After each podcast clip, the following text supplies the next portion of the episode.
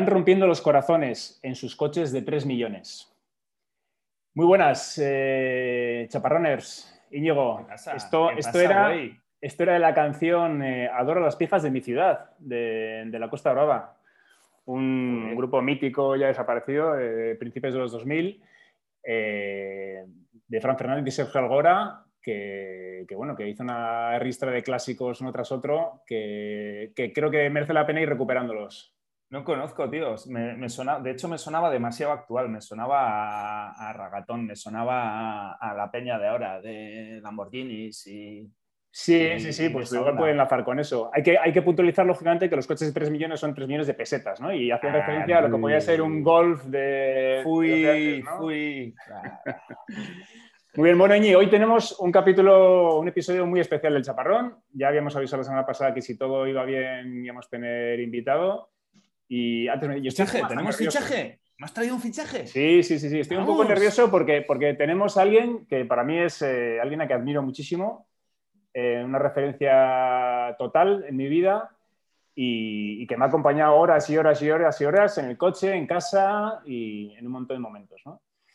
Eh, ¿Vas a echar una pachanguita? ¿Vas a echar una pachanguita con Maradona? Pues prácticamente, para mí es algo parecido. Sí, sí, sí, sí. Oh, Mira, solo por esto ya hacer el podcast ya, ya mereció la pena. Ostras, vamos.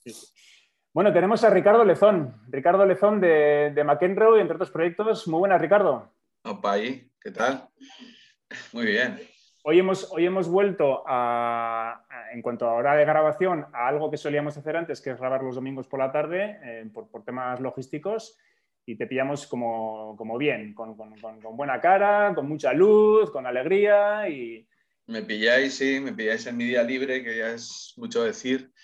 Y bueno, aquí no hay mucha... Bueno, ahora está clareando, ¿eh? pero ha estado así una mañana gris, así un poco, pero casi mejor porque así te quedas en la cama un poco y, no te entra como la pedalina esa, ¿no? Y el, y el agobio de decir, hostia, tengo que hacer algo, ¿no? Que hace bueno y tal.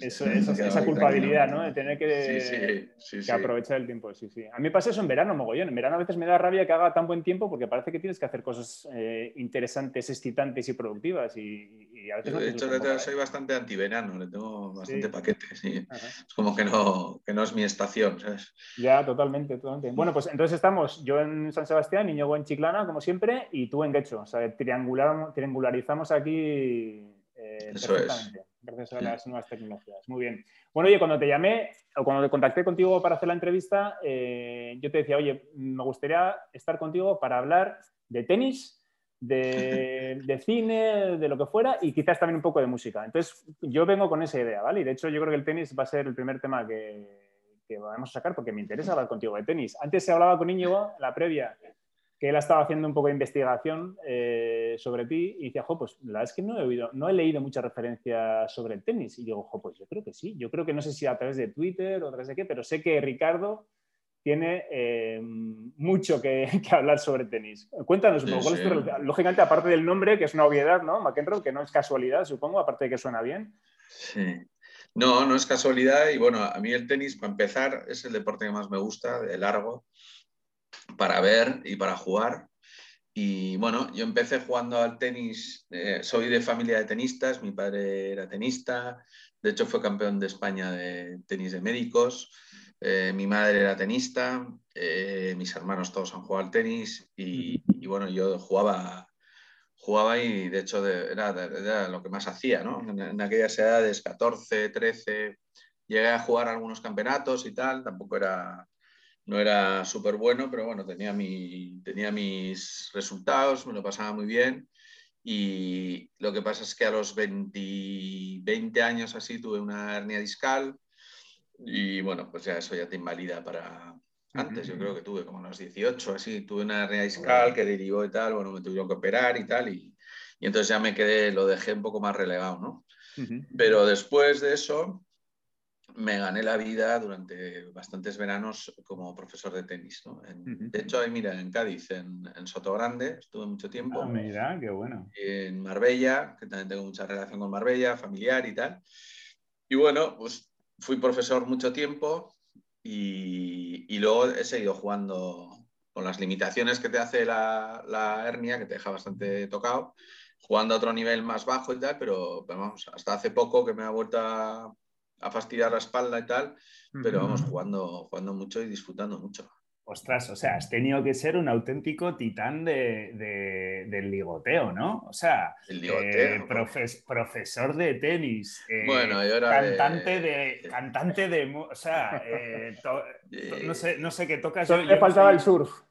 Claro, tío, o sea, ya surf y tenías ya la tripleta, tío. O sea, atacabas por, por, por cualquiera de los tres ángulos. Yo lo que pasa es que he sido muy malo ligando siempre, he sido malo de cojones. Pero te tendrían que venir, o sea, te Pero da igual, cuando eres malo, da igual, que te vengan, ¿sabes? La cagas tú, ¿sabes? No, no, ha sido muy malo, muy malo. Pero sí, sí, hombre, la verdad es que con, que con, el, con lo del tenis y tal, sí, sí que conocías mucha, eso, eres consciente que ahora la gente igual que no te conoce de cara, yo de hecho no te conocía de cara, o sea, eh, habré, habré escuchado McEnroe seguro bastantes veces y tal, pero no, no te visualizaba, no te hubiera conocido en la terraza como, como Asir, ¿no? Eh, y eso, tú eres consciente que la peña ahora se puede estar haciendo ahí como una imagen visual, joder, este, este pibe, tío, hay eh, rock and roll, bueno, pibe, tenis. Ya, pibe, ya, ya, tengo 51, ya no soy un pibe. No, yo, bueno, he tenido esa vida, pues mira, la vida te lleva por, por, sus caminos, ¿no? Oye, y, volviendo al tenis, perdona, ¿eh? eh has, jugado entonces ya de, de, adulto y de, digamos, ya de... Sí, he jugado he seguido Más o menos, no te voy a decir seria, pero bueno, que, con intensidad y con nivel, ¿no? Que es un poco, o sea, digamos que has jugado tenis disfrutando de, saber jugarlo, ¿no? Que a veces es... Yo disfruto mucho del tenis. Yo tengo, soy muy poco competitivo, no me gusta mucho la competición, no, nunca me ha, me ha gustado mucho, ¿no? O sea, me gusta jugar, he jugado con mis amigos, he jugado a cierto nivel, dejé de jugar campeonatos, aunque mira, curiosamente lo último que he jugado ha sido un campeonato de dobles con, con mi primo, con Pete, que lo conocerás también, ah, guitarrista de varios grupos y tal. Y, bueno, pero no, nunca me ha llamado mucho lo de la competición ya cuando a partir de que me quedé con, con lo, o sea, que, que, no podía jugar por el tema de espalda y tal, y bueno, y antes tampoco. Tampoco, siempre me ha gustado mucho jugar, disfrutar del tenis, disfruto mucho jugar. O sea, no ha sido de romper raquetas en la pista, ¿no? No, no. Esa cosa que tiene el tenis que a mí sí me ha hecho sufrir mucho. Yo sí que soy bastante competitivo y, y, yo me enfado mucho jugando a tenis y todavía me sigo enfadando. De hecho, yo soy, juego a tenis y, jugando con amigos, si pierdo un partido, estoy de tres días triste. Y, mi mujer no lo entiende, pero ¿estás tonto o qué? Pues fíjate, tío, es tan fácil. El otro día hablando con, justo ayer hablando, tío, de, esto, y a mí lo que me pasa es que, eh, o sea, lo del competitivo, lo que me ha pasado es que las veces que he ganado, tío, no, no, no, no he, no he recibido la recompensa esa que se supone que hay en... No he sido más feliz, ¿sabes? Ni, he, disfrutado, he disfrutado mucho más de un buen partido, ¿sabes? Y de, O sea, que no te has frustrado en la pista, porque el, tenis para mí tiene esa cosa de lo, que tiene a veces los grandes amores, ¿no? Que, te, ha hecho, a mí por lo menos me ha hecho mm, disfrutar mucho. Yo de hecho siempre he dicho eh, que, casi casi eh, prefiero un partido de tenis a cualquier otra cosa, a cualquier otro plan prefiero un partido. Pero también he sufrido mucho en la pista porque, porque, porque cuando estás haciéndolo mal y, te, te, fustigas ¿no? y, te cabreas contigo mismo y quieres desaparecer de la pista y quieres que el partido se acabe cuanto antes, pues también lo pasas mal. ¿no? Tienes esa cosa de grandes momentos de placer, pero grandes momentos de, infierno. Bueno, yo tengo, yo tengo, he tenido suerte, tío, con eso. Ya te digo que ni he encontrado la felicidad en ganar ni la tristeza en perder, ¿no? o sea, he encontrado la felicidad jugando y luego también a la hora de jugar, pues hay días que no das una, ¿sabes? Y otros que juegas muy bien y tal. Pero incluso los días que no doy una, de repente igual fallaba 27 bolas, ¿sabes? Pero metía una buena y era como, hostia, Ya como que las otras 27 se me olvidaban, ¿sabes? eso, eso lo he hablado yo con Íñigo, porque Íñigo... me recuerda el cañito del otro día. Sí, sí, sí. Y luego lo hemos hablado aquí también, yo creo, en el Chaparrón. El tenis tiene la cosa que que, pocos deportes tienen que estás continuamente en contacto con la pelota, estás continuamente dando golpes y, dar un buen golpe es, es, una sensación placentera, incluso físicamente, ¿no? Y estás continuamente teniendo sensaciones placenteras. Y cuando encima eh, metes el golpe que quieres y ganas el punto, pues eso es, como meter un gol. ¿no? No, no hay casi nivel, que también nos habla aquí, pero bueno, es, muy gratificante en ese sentido el tenis. Y luego tiene el rollo ese mental, ¿sabes? Que estás todo el rato como en tensión y qué tal, no sé, pero también hay momentos, o sea, te ha pasado a ti, que de repente se te quita el rollo ese, ese mental y entonces juegas relajado y empiezas a meterlas todas, porque generalmente cuando fallas es porque estás pensando. La estás agarrotado, sí, sí, sí. Y de repente te relajas, tío, y dices, hostia, que están todas. Como que empiezas a fluir, ¿no? Y dices, madre mía, qué fácil parece esto, ¿no? Suele ser un fluir que termina también abruptamente, vuelves a. Pero ese, ese momento de, de fluir dices, joder. si estuviese ahora en Indian Wells, me lo llevo. Totalmente. Oye, y, dices que te gusta también ver tenis. Eh... Canta.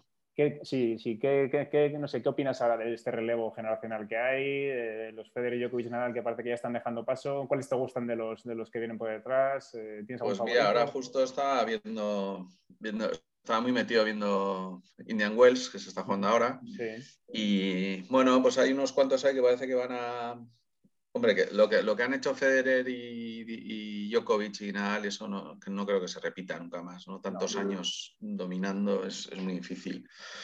Pero de los que vienen, pues parecía que el Esberev, este, el Sisipas, ¿no? Como, como, que iban a copar. Lo que pasa es que de repente te vienen, mira ahora, por ejemplo, en Indian Wells se los han borrado a ya todos. he leído, creo que ha sido la primera vez en la historia, ¿no? Que en un Masters 1000 no había ninguno de los 25 primeros del ranking en semifinales. Y no conocía a ninguno. He leído los cuatro nombres y no me sonaba ninguno. Ah, yo sí. Yo es que soy muy fan de Dimitrov, del búlgaro este. Ah, me fascina cómo juega. Lo que pasa es que tiene, tiene una cabeza muy mala. Pero de hecho ya le han barrido en, semifinales. Ah, o sea que a nivel, a nivel, aparte del resultado, digamos, a, nivel de estilos de juego y eso, ¿tienes algún jugador que te, que te, que te guste? Pues a mí me encantaba McEnroe, de hecho, pues, o sea, por eso el nombre del grupo. En, su época McEnroe, y luego había pues, tenistas, me gustaban mucho los australianos, los que jugaban un poco al ataque, pues eh, Patrick Rafter me gustaba mucho en su época, me gustaba mucho Pat Cash también, que bueno, pues... Ganó un Wimbledon aquel, ¿no? Sí, ganó un Wimbledon y luego ya no ganaba nadie, pero pero era muy bonito verles jugar. Me gustaba mucho ese tenis de ataque que, ha desaparecido un poco, porque ahora también ha cambiado tanto. Es una cosa de la que se habla poco, ¿sabes? Pero el tenis ahora, o sea, los jugadores han hecho mucho más profesionales, están mucho más preparados físicamente, increíble, pero es que también lo que ha cambiado brutalmente es el material. O sea, las raquetas que tienes ahora, le pegas a la bola y sale a una velocidad que antes era impensable, ¿no? Antes, antes había mucho más, eh, la habilidad contaba mucho más que, que, ahora, ¿no? O sea, ahora te pegan unas piñas que, por ejemplo, no te permite, ya no hay jugadores de saquivolea, ¿no? Porque es que es un suicidio. Sí. Y en cambio antes había jugadores joder, que te complicaban la vida y te hacían el tenis, creo que te lo hacían bastante más bonito. Ahora es un poco más repetitivo, más demasiado perfecto, ¿sabes? Eh, Yo a veces ahora con la, con la maravilla de YouTube, ¿no? Que puedes ver mm, partidos de hace 30, 40 años. Eh, hace poco estaba viendo ya McEnroe, que McEnroe eh, jugaba con raquetas de madera. Ahora nos parece increíble. Y McEnroe tenía un estilo súper súper especial. O sea, tenía una forma de pegar a la pelota, daba como un saltito además antes de darle. y, era como mucho más, más sutil, ¿no? es casi infantil el tenis de, McEnroe. Yo como profesor de tenis, cuando daba clases, decías, McEnroe tenía una cosa que era acojonante, ¿no? Que, es, que luego se ha trasladado un poco a la filosofía del grupo también, ¿no? Que era eh, como profesor y técnicamente todo lo hacía mal. O sea, tú no puedes enseñar a un tío a jugar al tenis o sea, todo, era todo lo que tú estabas enseñando, él lo hacía al revés, ¿sabes? Pues la raqueta empezaba atrás, no terminaba esto, sacaba de lado, ¿sabes? Pero claro, pero era, tenía tal talento, ¿sabes? Que era, que era, que era eso, ¿no? Entonces era muy bonito eso, jugar con un tenis tan poco ortodoxo y tan, tan personal, ¿no? Era una cosa tan personal y encima, porque él creo que sigue teniendo el récord de partidos ganados en una temporada hubo un año que, ganó ochenta y pico partidos y solo perdió tres. Entre ellos, uno, es que hay, historias en el tenis muy bonitas, tío. Entre ellos, de esos tres partidos que perdió, uno fue contra un tío completamente desconocido, que le ganó el, no me acuerdo, creo que fue un neozelandés, le ganó un partido, era un tío que era el 200 y pico del mundo y le ganó el partido, ¿no? Que eso tiene el tenis también, que es bonito, ¿no? Sí, totalmente. Tiene por un lado esa cosa mental, ¿no? Y luego, y luego también que al final puede haber estilos concretos que sean muy adecuados para jugadores concretos y yo qué sé, pues ese neozelandés igual tenía justo el tenis que era el antídoto, ¿no? Del tenis de, de McEnroe, ¿no? Yo creo que ese día fluyó, el, neozelandés fluyó y se lo llevó por delante. Sí, sí, sí, totalmente. Mm. Eh, oye, ahora, que hablas de historias bonitas del tenis, yo leí hace poco, no sé si sabes que David Foster Wallace era tenista. Sí. Y, has leído los ensayos que tenía de tenis. No, lo tengo pendiente ahí. Tiene, tiene un libro, ¿no? De un ensayo se llama. No me acuerdo. ¿Quién es David Foster Wallace? Bueno, Este era un escritor americano pues, de los 90 sobre todo y bueno, se suicidó en el año 2008 o así y había sido, previamente, había sido previamente, pues eh, como junior, un tenista bastante bueno, por lo menos en lo que era el América de pueblo. Luego ya creo que no dio el salto a estar más cerca del profesionalismo, pero bueno, fue muy bueno. Y claro, cuando juntas a un tío que además de haber sido bueno a tenis, eh, es un buen escritor, tiene la capacidad de análisis, de reflexión y encima de, plasmarlo bien, pues... Eh, en diferentes momentos, en diferentes eh, formatos, en periódicos y tal, escribió algunos ensayos y hay un libro que lo recopila. Mm, y se llama Teoría de cuerdas, por lo menos el título en inglés era de, String Theory. Y, habla, el último que, escribió hablaba de Federer, que ya le, pilló ya a Federer como, como número uno antes de, antes de morir. Y claro, habla maravillas. Y él habla de esa lo que ha, de lo que ha conseguido Federer, que es en un mundo en el que el tenis ya era mm, potencia, potencia, potencia, ¿no? Y físico, todavía Federer mm, consiguió meter esa, esa, esa mezcla de, de, talento puro, ¿no? Y de, y de golpes eh, mágicos casi, con, con, la combinación de la fuerza y, y, con la efectividad, que el tío ha ganado más que nadie también. Hay una historia, por ejemplo, de Federer. Federer juega con una raqueta que nadie más puede jugar. O sea, juega con una tensión de, cuerdas y con una, y con una y hecha de un material que es, o sea, tú juegas con esa raqueta y no das una. O sea, es como que la tiene hecha como para él y que solo con ese estilo funciona. Sí, sí. Ya. Queremos que no volverá ya, ¿no? Ya no lo esperamos a Federer. No tiene, no tiene pinta de. La verdad es que también tiene que ser difícil, ¿no? encontrar eh, motivaciones, ¿no? Cuando has ganado todo ya y, te has ganado 20 veces y tal. Tiene más que perder que ganar, ¿no? Ya si vuelve ya lo tiene complicado. Sí, lo que pasa es que yo creo que él se divierte más, es por ejemplo diferente a Nadal, ¿no? O sea, que vuelve a Nadal, yo creo que Nadal desde luego te da la impresión de que no se divierte nada jugando, ¿no? Porque estar a mí me cae fenomenal. Agonía, pura. Sí, a mí me cae muy bien y todo, pero da la impresión de que está acabando una zanja, ¿sabes? O está, no sé, está pasando un mal rato de cojones. Y entonces yo creo que eso se llega al momento que ya no vuelvo más, igual por el, cuando se te va el rollo competitivo cuando te empieza a ganar gente a la que antes te pasabas por la piedra y tal, pues igual dices, ah, ya no vuelvo, ¿no? Pero en cambio yo creo que Federer mantiene un poco el, un poco la alegría esa del tenis, ¿no? De, de, jugar un tenis. Es verdad, tío. Es, un tema que nunca hemos tocado así. El tema este de, gente que, o sea, on the job, ¿no? Eso, gente que destruye, o sea, con, y, en resultados tal, obteniendo resultados parecidos, nunca, nunca, se, nunca se le da puntos extra mm. eh, al que además de ganar o rankear, ¿no? Eh, se lo pasa guay. Lo hace sonriendo, ¿no? Sí, sí, sí, eso debería, de, debería ser un multiplicador. de puntuar, ¿no? Tanto que nos gusta hacer fórmulas, bueno, a mí no eso, pesos, ¿no? Es la suma de. Es una, es una ecuación muy complicada, es la suma de muchos parámetros y tal.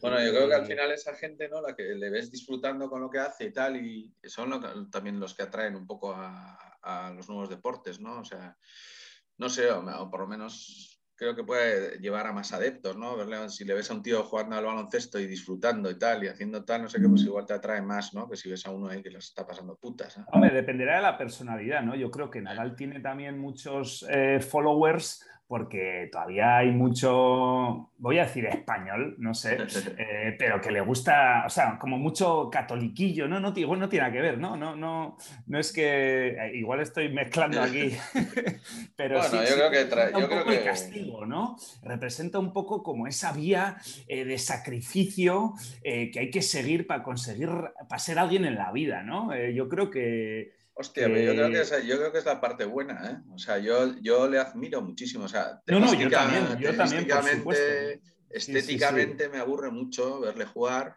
mucho. Mm.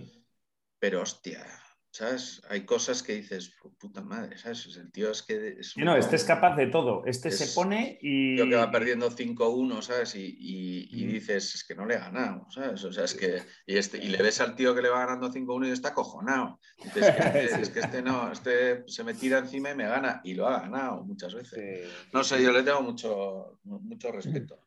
Oye, me parece un tío con mucha cabeza. Sí, sí, sí. Y una, pregunta, habiendo sido profesor ¿no? de tenis, eh, a mí siempre me ha, parecido sorprendente con lo mm, completo que es el deporte ¿no? y con lo, con lo mediático que es en algunos aspectos también. Eh, sin embargo, no parece que se acaba de asentar como una alternativa buena para chavales. O sea, en el sentido de que todavía en España, por lo menos, sigue estando muy por detrás del fútbol, sobre todo, que al final se lo, se lo come todo, ¿no? Y, también, por otro lado, lo difícil que es, ¿no? Ver profesionales, eh, ver, chavales que mantienen la apuesta, ¿no? Y que consiguen llegar. yo hace poco estaba pensando que en, Vizcaya creo que ha habido alguno, pues Alberto y que me acuerdo, pero es que profesionales guipuzcoanos yo creo que no ha habido ninguno. Y eso es, una pasada. En un deporte tan, tan de, de, alta exposición, ¿no? que no haya salido un tenista guipuzcoano en toda la historia, es increíble. Entonces, ahí hay algo, o, es muy difícil, que sé que es muy oh, difícil. pero, pero es también el típico deporte, yo me atrevo a decir eso, sin, sin haberlo practicado nunca y tal, pero hay desde el escaparate, es el típico deporte, igual que la gimnasia, por ejemplo, de estos que ya asocias directamente a centro de alto rendimiento. O sea, a eh, yo entiendo que tiene muchísimas. Digo, comparado con un fútbol, ¿no? Que al final es con lo que comparas todo, tú parece que a, la cima del fútbol puedes llegar como un poco más, como, con un poco más de tranquilidad, ¿no? Entrenando un poquillo, vale, sí, entrenando cinco días a la semana, yendo en el club, yendo subiendo y tal, pero el tenis yo lo asocio mucho a, gimnasia deportiva, o sea, realmente a, a llegar a la élite, a infiernaco, ahí, a pa, pa, pa. Yo creo que eso ya está en casi todos, ¿eh, O sea, yo, yo, tengo una teoría, por ejemplo, que era. Yo cuando iba al, al, cole y tal, hace tiempo, pero yo, por ejemplo, a mí me encantaba jugar al fútbol. Y jugaba bastante bien, la verdad. Creo que jugaba bastante mejor al fútbol que al tenis, pero me gustaba más el tenis. Y tenía amigos que jugaban al fútbol de puta madre, ¿sabes? Y los que llegaron, o sea, de, mi colegio llegaron dos o tres, llegaron no muy alto, pero llegaron a segunda, a segunda B y tal, no sé qué. Y no eran los buenos. Eran los que tenían, o sea, irte a entrenar todos los días, ¿sabes? A las 8 de la tarde a un campo de barro, no sé qué, o sea, yo decía, era su puta madre, ¿sabes? Y estos eran los que perseveraban, ¿sabes? Y perseveraba y perseveraba y perseveraba y al final pues llega, ¿sabes? Pero, igual no era el mejor de todos, ¿sabes? de hecho había uno en mi clase, que no voy a decir nombre ni nada, que era un paquete, ¿sabes? Y el tío de repente jugaba en el, pues no sé, jugó en el Langreo, en el, no sé, y digo, tío, pero si era más malo del Sebo, ¿sabes? Ya, pero iba todos los putos días ahí y tal, yo no iba ni para atrás, ¿sabes? Y mis amigos tampoco. El tenis lo que ha pasado es que le ha pasado un poco lo mismo también, que, o sea, el tenis, tío, tienes, hay tal competitividad ya y tal, y tal esto que tienes que tener una paciencia, además de tener talento, tienes que, tienes, o sea, tienes que ir, tío, y entrenar todos los días un millón de horas. Y hay mucha gente, tío, que tiene más inquietudes, ¿sabes? Que dice, tío, y no me quiero pasar la vida aquí jugando al tenis. Que aparte que es un deporte que no sé dónde lo leí, pero no sé, o sea, si estás más atrás del 100, no vives el tenis. O sea, te cuesta dinero. Totalmente. Entonces dices, tío, ¿qué futuro es este? ¿Sabes? O estoy entre los 100 primeros y encima me tengo que pasar toda mi puta vida. Hay un libro brutal, tío, brutal, pero ya a nivel literario, aunque no te guste el tenis y no te interese nada, pero las memorias de Agassi son ah. es un libro bestial, que se llama Open. Sí, lo tengo pendiente, sí. Pues está escrito por un tío que luego ganó el Pulitzer y tal, y bueno, pues Agassi le contó su vida y este lo trasladó y te cuenta un poco lo que es el tenis, o sea, porque tienes que sacrificar tu vida por el, por el tenis. Entonces, claro, hay unos cuantos de los que han sacrificado su vida por el tenis. O sea, cuando es el número uno, se decíamos como en plan de coña, como dices, pues el, es el mejor de Vizcaya eh, tenis. Bueno, es el mejor de Vizcaya de los que han decidido sacrificar su vida por, el tenis. Pues seguro que hay tíos por ahí que juegan mejor, pero que no, que no han metido 920 horas ¿sabes? para tal, o que si se entrenasen le sacarían a palos. Sí, sí, sí. Hay muchos tenistas que ves por ahí, muchos futbolistas, joder, ya sé que es una esta, ¿sabes? Y sobre todo en primera división, pero joder, yo he ido a ver partidos de segunda B y tal, y, es que ya, o de segunda, y, ves algunos tíos que dices, este no, es que este no es bueno. Mm. Este no, no, tienen, tienen otras cualidades, ¿no? E igual, igual eso es el talento. El talento pues cuenta un 10% y luego hay otras cualidades que cuentan un 90%. Claro, exacto. Me recuerda a la discusión del otro día de las oposiciones, ¿no? Yo estaba intentando venderle a Sier que las oposiciones son una sin razón, que no vienen a puto cuento, que es que, vamos, que qué tipo de examen para calificar a alguien tal. Y a Sier acertadamente decía ya, pero es que en el fondo tampoco va de elegir al mejor, va de elegir a alguien que, vayas, que, vaya a ser capaz de aguantar la mierda que se le viene encima. Entonces, en el fondo es un buen rasero, así, para hacerlo a, a decenas de miles de personas, ¿no? ¿no? Claro. Eh, es verdad. Y yo en el deporte tampoco le quito. O sea, el tío que persevera también tiene todo su mérito, ¿sabes? Y no hay que quitárselo. Y luego, igual, si yo soy entrenador, casi prefiero a uno que venga todos los días, tío, y que se deja los cuernos, ¿sabes? Que el típico tío que juega de puta madre y un día no viene, el día tal, no sé qué. O Y tiene que haber un mix, ¿no? Para que haya un Romario, ¿no? Para que un Romario le puedas poner la camiseta de titular, tiene que haber por lo menos 10 tíos que curren. Lo que pasa es que luego, ya está, luego ya está el escalón ya que dices que es exacto, que es, por ejemplo, Romario, ¿sabes? Que dices que este tío no necesita ir a entrenar, ¿sabes? O sea, es que es una cosa... Pero solo puede haber uno, solo puede haber un, equipo. Bueno, un equipo de 11 Romarios. Bueno, está, está Messi, ¿eh? Yo lo de Messi flipado, tío. Messi, fíjate que con el tenis y con todo, pero yo, joder, yo cuando le vi jugar al fútbol, tío, dije, ¿qué es esto, tío? O sea, me parece una cosa, pero de, otro, de locos, tío. Claro. Oye, y ahora, ahora que hablamos de, las cualidades para tener una carrera en, el deporte, hay un paralelismo, o puede haberlo también con, con, la música, ¿no? Porque también en música, la música puede, pueden pasar cosas parecidas, ¿no? O sea, hay una, tiene que haber un equilibrio entre el talento natural el tiempo que le dedicas, lo que perseveras, decisiones que tomas a lo largo del camino, que algunas pueden ser mejores que, o peores.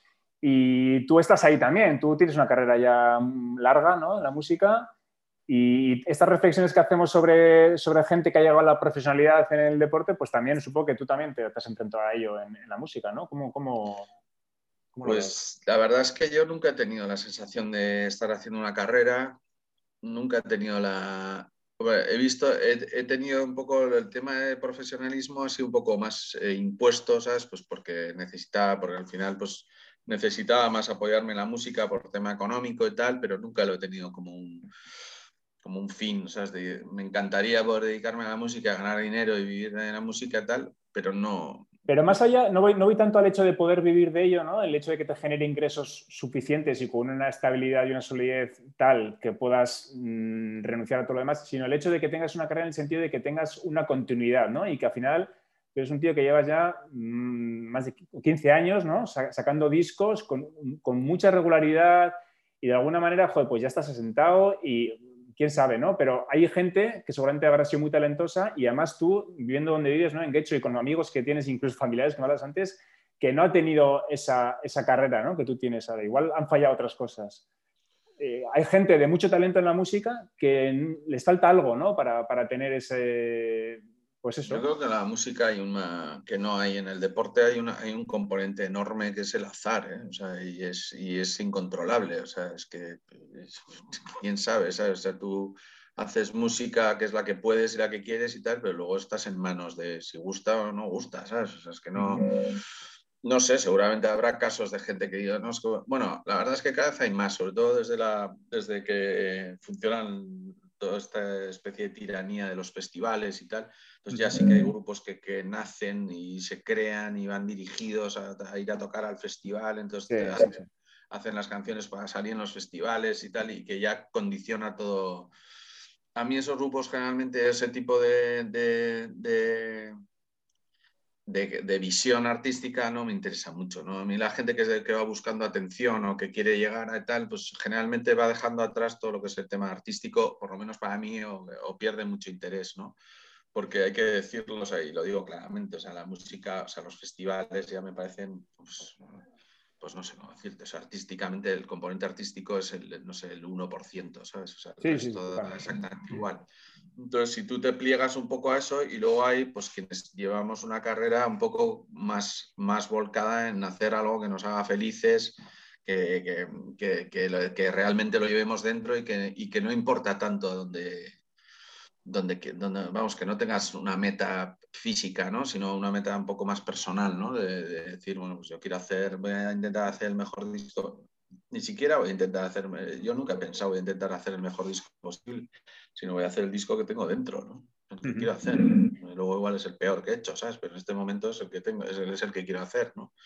O sea, eso, yo creo que eso también es un poco, estás, estás viendo la música más que como un proyecto de emprendimiento, ¿no? Que ahora está como muy de moda. Bueno, yo, yo, por ejemplo, soy alguien que se ha convertido de trabajar por cuenta ajena a emprender un negocio propio, ¿no? y, y, yo eh, lo veo como, o sea, yo la actividad que hago, que yo trabajo la madera, pues se puede mirar eh, a veces estoy un poco en el punto ahí en el que es actividad, digamos, profesional y a veces me gusta jugar a artista también, ¿no? Entonces, eh, eh, yo llevo ya también cinco o seis años y joder, al final es muy difícil crear una, o sea, vivir de ello, crear una continuidad que se reconozca lo que intentas hacer. O sea, al fin y al cabo, vender, yo lo llamo vender, ¿no? Mm. Eh, y cuando la gente me pregunta, oye, ¿qué cosas más chulas haces, tal, yo qué sé, o lo que sea, ¿no?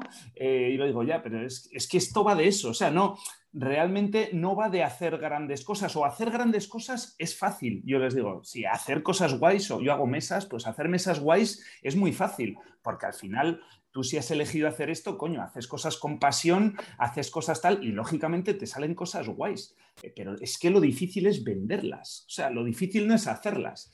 Eso es desde un punto de vista, desde mi punto de vista analítico de ingeniero, ¿no? Yo entiendo que si hubiera entrado en eso desde el punto de vista de artista, coño, no, me no podría hacer ese análisis. O sea, eh, tendría que hacer el que haces tú, ¿no? Eso no, tío, mira, yo hago lo que me da la puta gana y luego si se vende, no, pero a ver, eh, perdona, Íñigo, ¿eh? Yo no puedo, sí. Sí, a ver, tú dices vender, pero yo diría que es vender en, un sentido amplio, no, o sea, vender en el sentido de que alguien, de que alguien generar ingresos. No, no, no, no, no, no, no, eh, Por ejemplo, llevándola a la música, mm, vender tu música significa que alguien la escuche, porque si tú eres un músico cojonudo y haces unas canciones maravillosas, pero nadie más las escucha, pues que es el equivalente ¿cuántos artistas he conocido que eh, el, Van Gogh siempre están con lo del puto Van Gogh? Eh, estoy hablando, por ejemplo, no, no hablo, músicos no conozco mucho, pero gente que hace cerámica o pinta, ¿no? Los hay a trillones y hay gente con mucho talento, gente con poco talento y tal. Y el que no vende, al final siempre dice, no, sí, como Van Gogh, al final me van a reconocer el arte y tal cuando me muera y tal. Y, y dices, ya, coño, pero no puedes vivir con esa, o sea, en el fondo vale que lo uses como, como, como, como modo de, o sea, eso que no, que seas fiel a tu inspiración, a tu arte y tal, pero coño, al final hay que vender un poco también, ¿no? Si vas a vivir de esto y quieres, quieres seguir eh, teniendo la oportunidad de generar cosas y tal y cual, eh, tendrás que vender algo, o sea, tendrás que...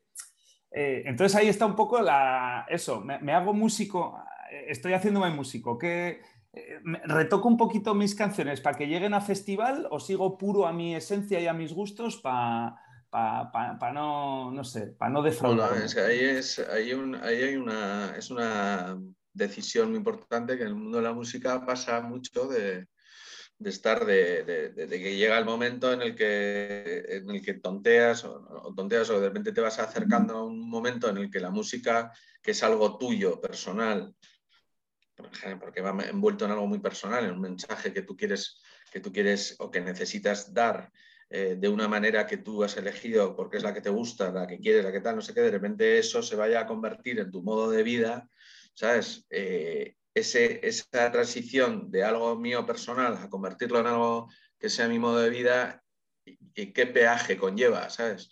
digo, eh, hay mucha gente que de repente hace un disco que le ha salido del corazón y que es así y tal y que tiene mucho éxito y ya eh, vas a vivir de esto y, joder, ¿y qué tengo que hacer? Uno igual, ¿sabes? Que el anterior, porque claro, obviamente...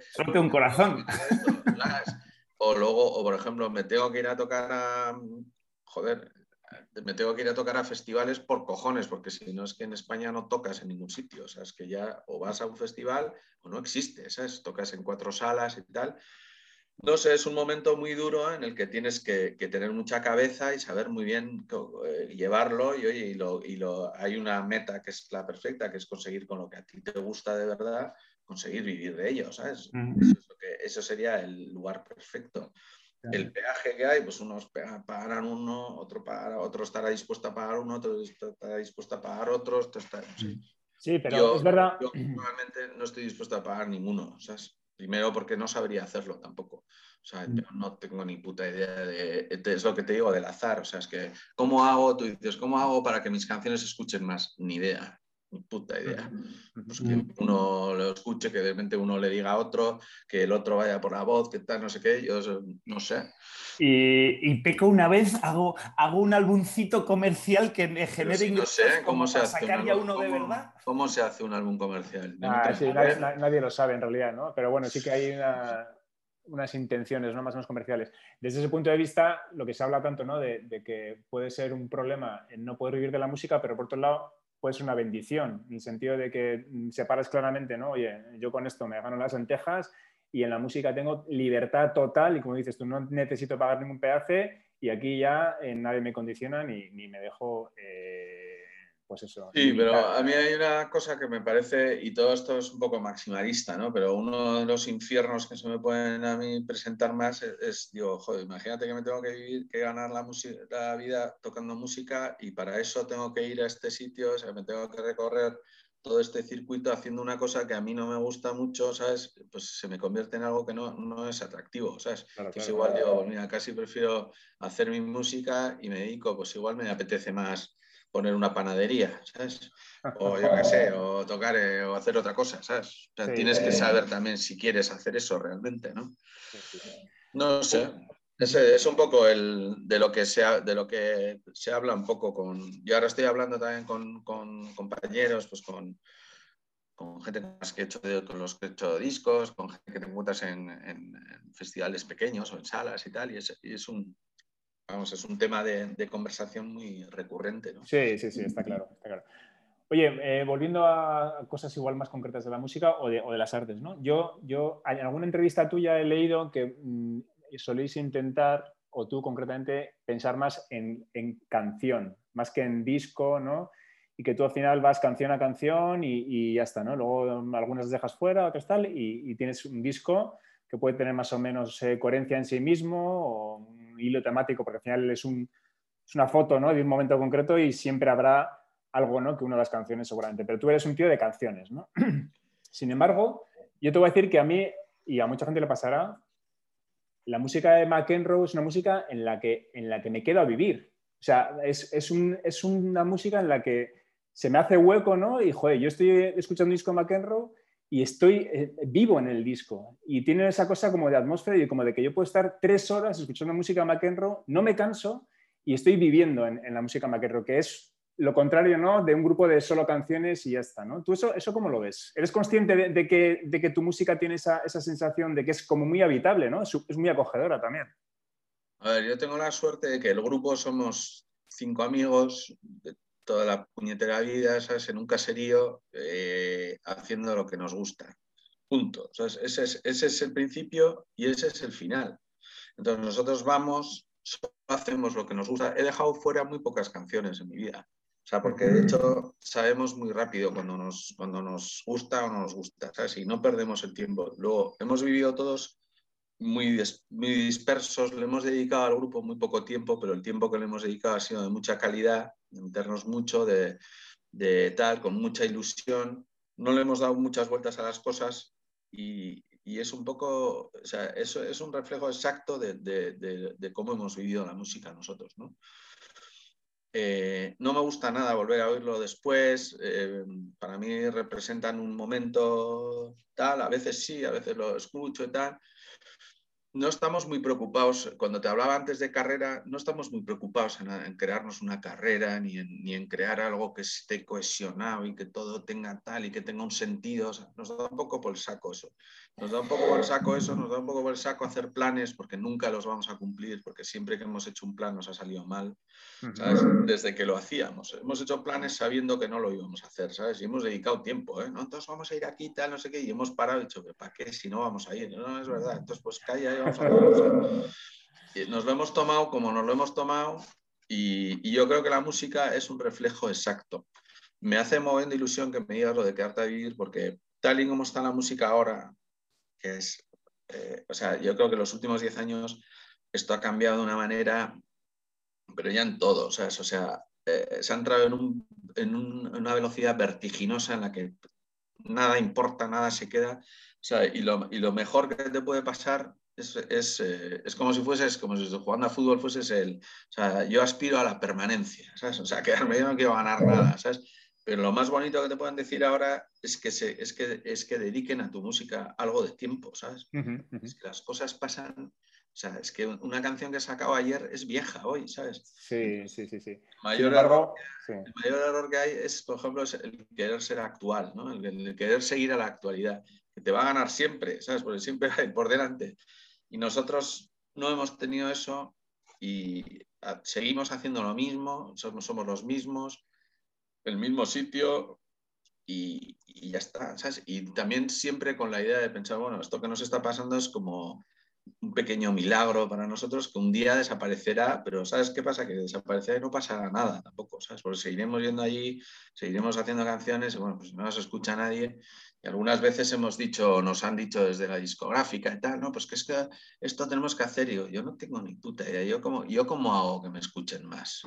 No tengo ni idea. Yo no le puedo obligar a un tío a que escuche ni a que le guste, ¿sabes? sí, sí. Ahí, ahí tú, eh, que creo que tienes una, bueno, sé que tienes una hija que andará por los 18, 19 años, ¿no? Eh, claro, una de 19 y un chico de 16. Fíjate. O sea, tienes una relación muy directa ¿no? con, con, con, las nuevas generaciones. Claro, te estoy diciendo yo lo que supone para mí la música de McEnroe y claro, yo tengo 45 años también y entiendo que pues soy más eh, susceptible a que, a que vuestra música ¿no? me llegue y sea importante para mí pero entiendo que también verás una brecha ¿no? con, la, con, la, juventud y las cosas que a ellos les gusta, etc. Entiendo que, claro, son tus hijos y, y tu música la perciben de una manera poco objetiva, pero tú, tú ¿cómo crees que está en la cosa para, para esa gente que tiene, pues eso, entre 16 y 19 años? ¿Están abiertos o, tienen la sensibilidad, digamos, adecuada para que grupos como McEnroe les marquen la vida como nos ha marcado a nosotros cuando teníamos 14, 15, 16 años otros grupos, ¿no? o, no sé, ¿cómo lo ves tú? Porque yo no, yo no tengo esa cercanía con la, con la, con la juventud ahora, no tengo hijos tan a esa edad. Pues yo he tenido dos cosas. Mira, la última gira que hicimos justo antes de la pandemia y tal, que nos dio tiempo a hacer pocos conciertos, pero me hizo una ilusión de la hostia ver a mucha gente joven. Me hizo ilusión. Y luego también me entraba un poco la culpabilidad de decir, joder, porque decía todo el rato que ilusión y tal, y luego hay gente que me sigue desde hace mucho tiempo, que nos sigue, que, que los dejaba un poco como apartados, ¿no? Vosotros también me hacéis ilusión, pero ver a gente joven me hace mucha ilusión. Mi hija, por ejemplo, que tiene 19 años y que es musiquera, porque el otro, el de 16, es de, de, trap y le da igual, ¿sabes? No, no escucha McEnroe, no le gusta. Pero Jimena, que escuchaba música y no le interesaba nada a McEnroe, hasta que de repente llega un momento en el que, en el que sí, ¿sabes? Llega, yo creo que todos los grupos y todas las músicas tienen su como, si es de verdad lo que has hecho y tiene, y tiene un poco de pozo y tal, tiene su línea temporal, ¿no? Igual ahora no, pero cuando tenga 30, pues, eh, y a mi hijo seguro que igual también, ¿sabes? Ahora me dice que soy un coñazo, ¿sabes? Pero igual dentro de dentro de pues esto, pues, o sea, la música si es bonita y, te dice algo y tiene un pozo, pues ahí queda y, bueno, me pasará igual como la putada es que me pase como Van Gogh, ¿no? Que de repente la línea temporal de McEnroe sea cuando esté criando malvas, ¿sabes? Y, de repente sea número uno en Estados Unidos, Y se lleve la tela a mi hijo que no le interesa nada. Pero bueno, yo creo que, no sé, va así. Ahora lo más importante es, eso, lo que me has dicho tú. A mí eso me hace mucha ilusión. O sea, que la gente. Y luego ver, pues, bueno, un grupo pues, McEnroe no deja de ser grupo pequeño, ¿sabes? Media, medio pequeño. Pero te metes en Spot y, y de repente ves que, que, tienes oyentes. Hay muchos grupos, por ejemplo, que tocan en festivales y que no, me gusta nada compararme, ¿no? Pero hay una música, por ejemplo, que es más para festivales y muchos grupos que luego de miras y no tienen muchos oyentes en Spotify, ¿sabes? Porque en casa a nadie le apetece oír eso, ¿sabes? Porque te apetece oírlo con un cachi, ¿sabes? Y con un globo de puta madre y con tal. McEnroe igual los pasa al revés, ¿sabes? Tenemos muchos oyentes que les gusta escucharlo en casa y tienes muchos oyentes en Spotify y luego vas a un festival y, Dios, a verte, ¿sabes? Sí. No, bueno, cada uno tiene su sitio, ¿no? Y tampoco Oye, y hablando, hablando de eso, de, del papel que puede jugar la música ¿no? en la juventud, tú eres unos años mayor que nosotros, pues son 5 o 6 años mayor. Eh, claro, lo que para mí, por ejemplo, fueron los Pixies ¿no? o Nirvana en su momento, cuando yo tenía 14, 15 años, para ti serían grupos de unos años antes, pues no sé si los Smiths, etcétera. ¿Cuáles son tus...? Aquí hemos hablado varias veces además de que la música que escuchas a los 14, 15 años, esa música es la decisiva ¿no? y es la que te va a acompañar siempre. Mm. ¿Cuáles son tus, grupos así de referencia que además supongo que encajarían en aquella época, ¿no? Año pues, 83, 84, 85. Pues yo he sido un poco raro uno, ¿eh, tío. Yo empecé, el primer, la primera así, eh, idea que tengo de, algo que me pegó un ostión de puta madre fue, fue Dire Streets, tío, con el Alchemy Life, este en directo, que fue un disco que, joder, además es que me, me acuerdo ahora de la anécdota, porque bueno, yo estudié en un colegio de curas y tal, y nos llevaron a, nos llevaron a Roma a ver al Papa. Y dije, pues yo me apunto, tío, que quiero conocer Roma, ¿sabes? Y era en autobús, tío, eran 32 horas de bus. Y entonces me compré unos Walkman, iba emocionado, digo, pues me pongo los Walkman y me puedo quedar aquí. Y se me olvidaron todas las cassettes, tío. O sea, llegué, ¿sabes? Abrí la bolsa y dije, hostia, solo tengo los Walkman, ¿sabes? Había un tío que venía conmigo que tenía el Alchemy y dije, bueno, pues déjamelo. Y lo escuché, tío, pues 64 horas, entre que iba y volvía, y me pegó un pelotazo, tío. Tratamiento de choque. Sí, dije, esto es lo mejor que, bueno, entonces estuve metido ahí mucho tiempo, pero bueno, luego ya cuando empiezas a indagar un poco, pues, pues yo te diría, pues de los grandes, pues me quedo con pues los eh, de Cure sobre todo, eh, que fue así el primer concierto que vi en directo que me quedé plasmado y tal, y a día de hoy todavía me, me, me gustan mucho y es como banda sonora de mi vida, pues The Cure, los Smith, Joy Division, un poco ese tipo de música, Nick Cave más, adelante, más después la música americana también, que fui descubriendo después y tal. Y luego te tengo que decir que de los 90 les tengo bastante paquete, tío. De toda esa época de Nirvana, eso fue como que no me pegó nada. Pavement, igual, de esa época Pavement me quedó mucho, muy grabado y tal. Es, es, curioso porque es verdad que yo casi siempre tengo más o menos claro eh, si alguien está más vinculado a Inglaterra o a Estados Unidos, ¿no? Porque muchas veces se, ve en la música, ¿no? En el tipo de melodías. Con vosotros es verdad que igual hay una mezcla, ¿no? De, cosas americanas y cosas inglesas. Y ahora, ahora que has hecho lo del concierto de Cure, eh, yo les vi en, en Lyrica Live hace unos años, que tocaron hace 5 mm. o 6 años, no sé cuándo, y me quedé alucinado de cómo conservaba la voz Robert Smith. porque, yo también, ahí. ¿Estuviste también? Sí, sí, sí. Sí, sí, pues eh, es algo que da que pensar porque, porque un fenómeno que es, parece que totalmente eh, incuestionable es que con la edad, ¿no? Eh, la voz se va, se, va transformando, ¿no? Y se va haciendo cada vez más grave y más rasposa, mm. etcétera, etcétera. Y en cambio él, en concierto, demuestra que tiene la misma voz que tenía hace, hace 35 años. Que eso es bestial. Hace una cosa muy bonita, no sé si te acuerdas, en ese concierto sí, hubo, un problema técnico al principio, ¿no? Un problema técnico, salió él con una acústica. Exacto, sí, sí. Y dijo, no, no he hecho esto en mi vida, dijo. Nunca he tocado con, con, con una acústica y tocó tres canciones con la acústica que yo me quedé flipado. es verdad, es verdad. Sí, y sí, nada, me parece un artistazo y, y, y, es un tipo de grupo que ya casi no existe, ¿no? Que era como, eso sí que como que aunan lo que te decía antes, ¿no? Que son como unos tíos con su propio universo, súper reconocibles, ¿sabes? Que tampoco se han preocupado, o muy pocos, ¿sabes? Como de seguir modas o de tal y igual, y que ahí están, ¿sabes? Y siguen. Y de hecho a nosotros nos tumbó. Yo lo estuve viendo con Jaime, que es el, el guitarra del grupo, que somos los cincuentones, y nos tumbó, tío, no pudimos acabarlo. y media el tío tocando, y tiene sesenta y pico años, tío. Sí, sí, sí, sí. sí Yo me fui doblado a casa y me acuerdo que nos íbamos en el coche y se les, y se le seguía escuchando, tío. O sea, hijo puta este. Bueno, antes, antes Íñigo, antes de empezar, Íñigo me decía que había estado, pues eso, leyendo cosillas y, me decía, para mi sorpresa, que tú empezaste eh, no siendo el cantante de McEnroe, que es algo que yo no sabía. O sea, hablando ahora de cantantes, ¿no? Como Robert Smith, eh, ahora todo el mundo te identifica como el cantante. De hecho, me hace gracia porque tú en tu, cuenta de Twitter creo que pones que eres singer, ¿no? O sea, como además para ti es un, es un rol importante, ¿no? El, del cantante del grupo y creo que el lo es. Pero, ¿cómo ha sido ese paso? ¿No empezaste siendo el cantante y luego mm, te has metiendo en ese, en ese papel? Pues mira, nosotros empezamos a ensayar sin tener ni puñetera idea de que creo que ha sido lo más importante que hemos hecho en, nuestra vida, que fue eh, la decisión de aprender a tocar, porque yo tocaba muy mal, yo tocaba el bajo en grupos y tal, que pero era malísimo y me echaban de todos. Y, y Jaime no tenía ni puñetera idea de tocar la guitarra, ¿sabes? Pero tenía una afición desmedida, ¿sabes? Y digo, ya, pues que no sabes, ¿sabes? No, no tengo las ganas y tal. Y entonces aprendimos a tocar haciendo canciones, o sea, porque aquí lo, lo, general, lo que solía pasar era pues que acabases haciendo versiones, ¿sabes? Y, y, de hecho tengo muchos amigos que siguen a día de hoy, siguen haciendo versiones y tal. Y a nosotros eso nos aburría un huevo, ¿sabes? Y dijo, no, yo quiero hacer canciones.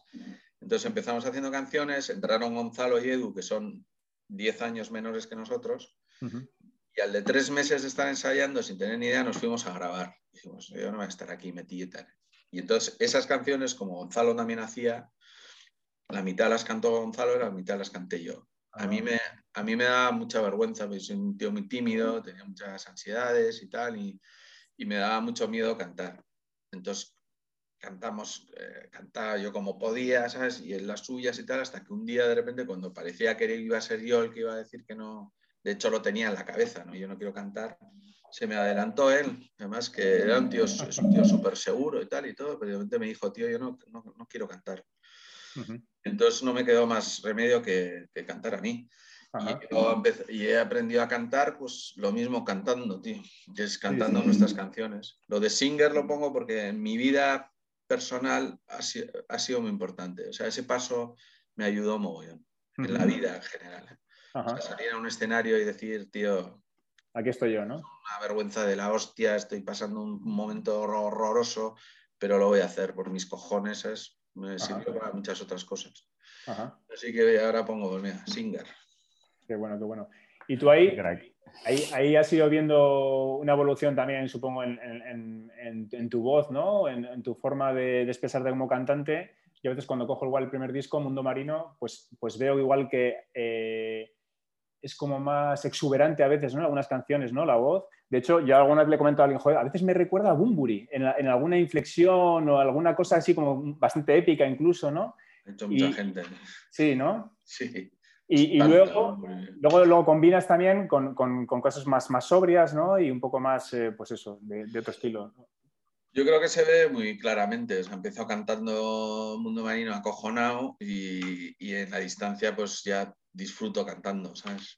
Canto como, yo siempre he dicho lo mismo, yo canto como puedo, ¿sabes? O sea, no... Es que puedes cantar, yo tío canto como puedo. O sea, no sé cantar de otra manera y no quiero cantar de otra manera, además, porque no, no, no me veo, ¿sabes? He conocido gente que ha ido al, ¿cómo se llama este? Al, de la voz, al, logopeda. Logopeda o vete no sé qué. También me han dicho toda la vida que no se me entiende la última sílaba. Eh, bueno, pero esa, te la comes a propósito, ¿no? O sea, que dice que eso también es... Para nada. No. ¿Tú crees que yo me puedo comer la última sílaba? Es imposible. Inténtalo tú, a ver si te comes la... No puedes hacerlo a postas. El, cerebro no se cortocircuita, ¿no? ¿Eh? No se puede. Es, puro flow, ¿no? Es puro flow. es, cantar como puedes, tío, ya está. No, yo sí que lo veo como un sello muy personal, que es, original y además me, parece que va con la musicalidad, ¿no? Y con la manera en que vas, en que vas eh, pronunciando las, frases y me parece que, le da todo como, pues eso, un, fluir un poco más, más natural. Pero sí que lo, pensaba que lo hacías de manera totalmente consciente. Cuando hago los, los, acústicos y tal, que he tenido que hacer, pues porque es muy difícil juntar a la banda y porque yo necesitaba más, más de pues, pues, tocar para ganar dinero y para, y para, y también para que no se muriese un poco el proyecto, ¿no? Siempre acabo los acústicos y siempre digo, bueno, espero que os haya gustado, pero porque es que no sé hacerlo de otra forma, ¿sabes? O sea, es que no, o sea, si no te ha gustado así es que no te va a gustar nunca, ¿sabes? Porque no, vas a saber cantar de otra manera. Bueno, lo de Bumburi me duele, ¿eh? o sea, le tengo mucho respeto y todo, pero es que no me gusta nada. Entonces, cuando ya... todo eso, digo, hostia, joder. Sí, no, son, son como reminiscencias, cosas como flashazos, ¿no? Que te llegan y que es verdad que a veces pues, te, te puede recordar a eso. Pero...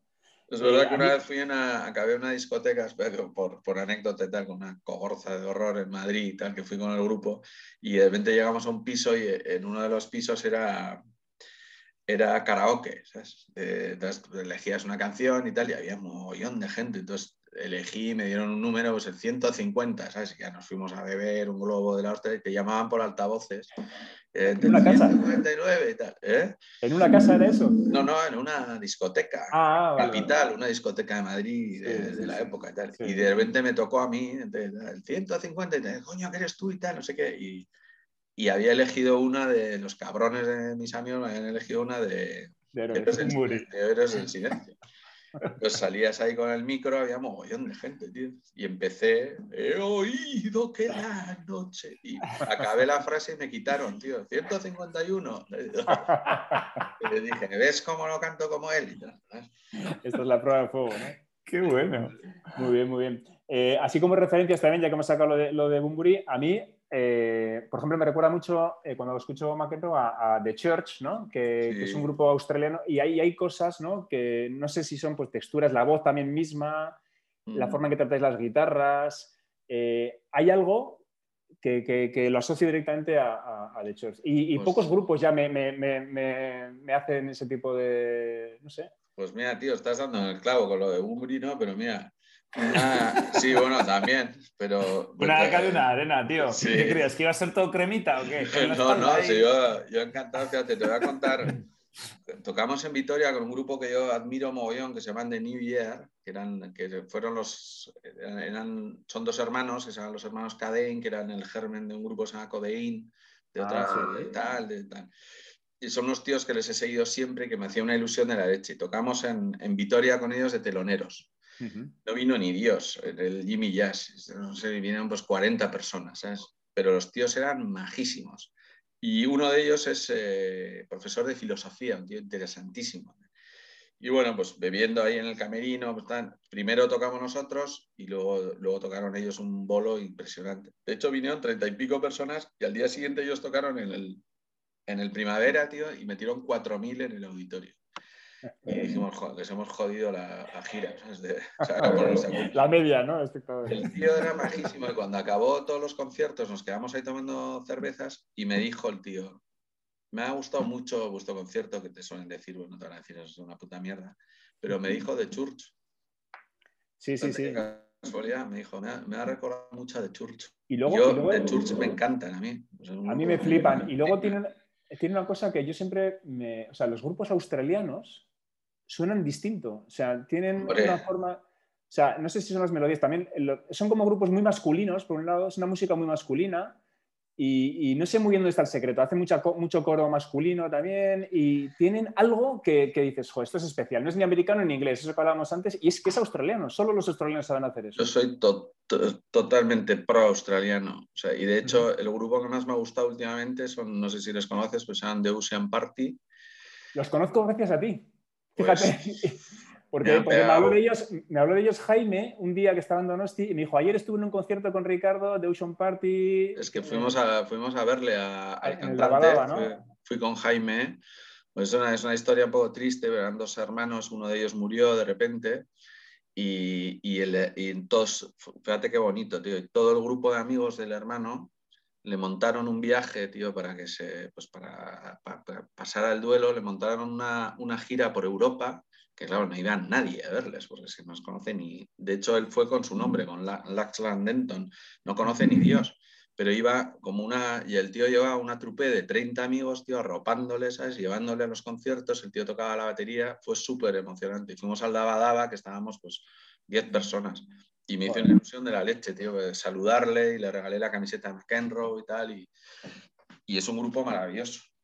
Sí, sí, sí, sí. Y eso es muy, muy, muy australiano, ¿no? Eh, de hecho, hay, hay, un disco de ellos que es eh, Lightweight, que, que, lo tengo en CD y lo pongo mucho en casa y mis hijos son capaces ya de, de tararear las, las, las melodías. O sea, no saben lo que dicen, pero tiene algo también que es como muy, muy orgánico y muy... Ese es el disco que les ficharon para... Les fichó una, una discográfica inglesa como para lanzarles como para el estrellato y lo que hicieron fue estrellarse, vamos, ¿no?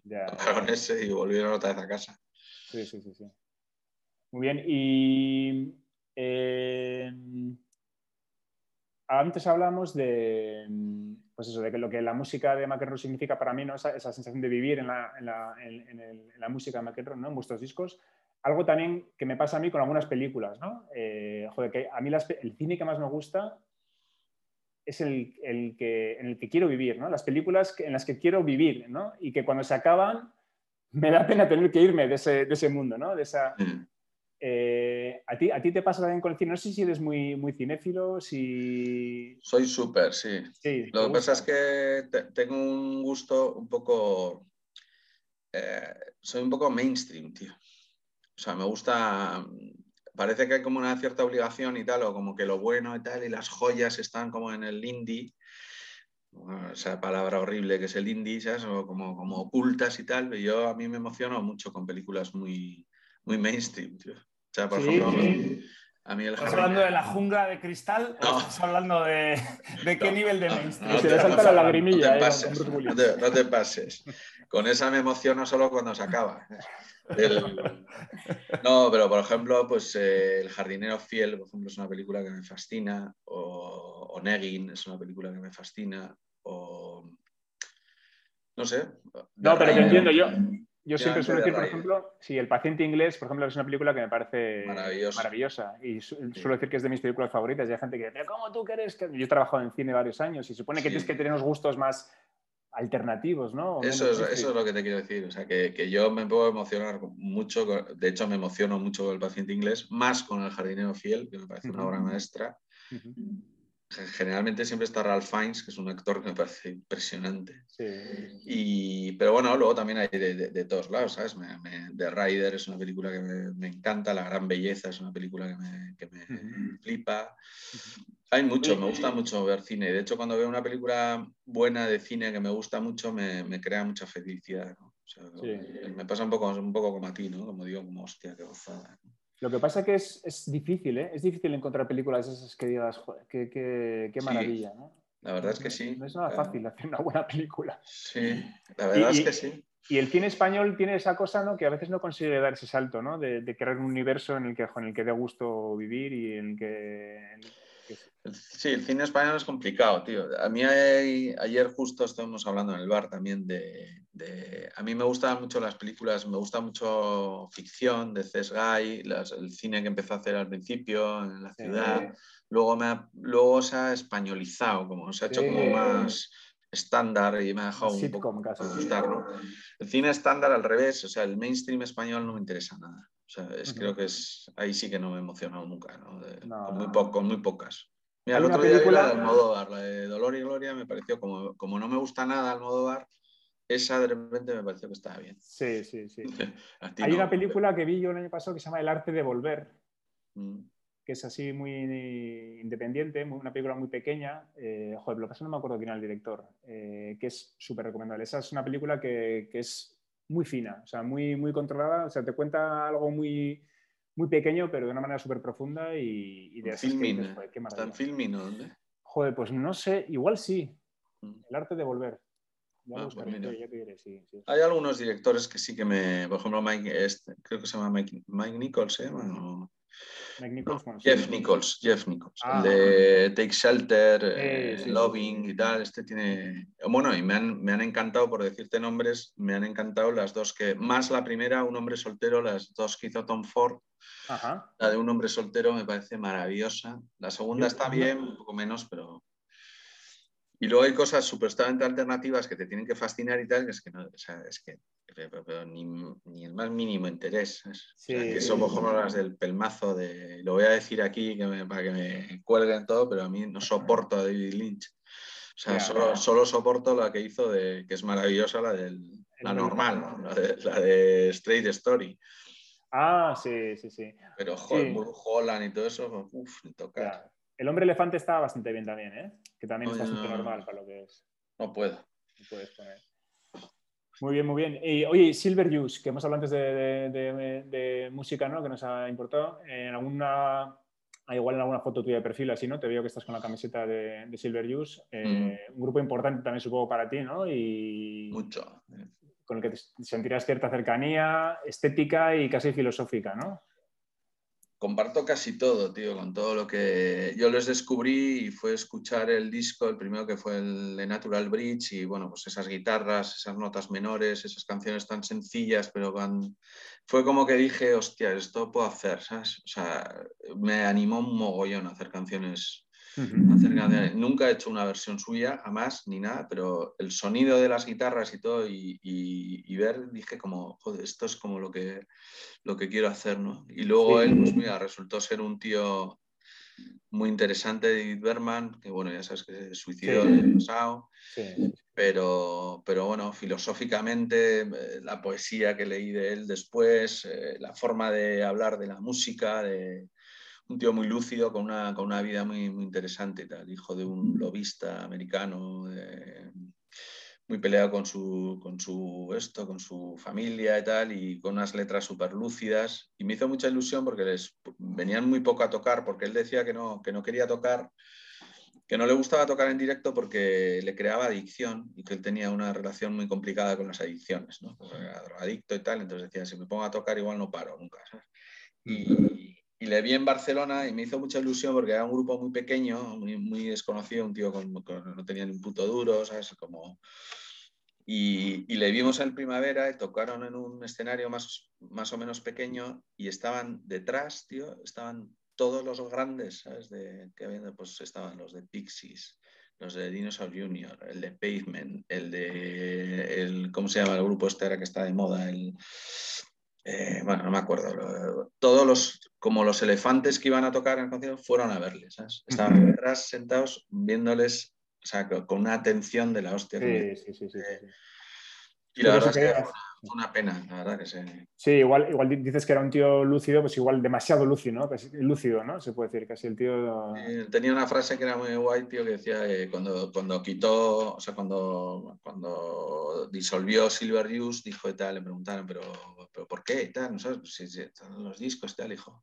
Pues porque un día fui a, ensayar, tío, y estuvimos a punto de hacer Shiny Happy People, ¿sabes? La de ¿sabes?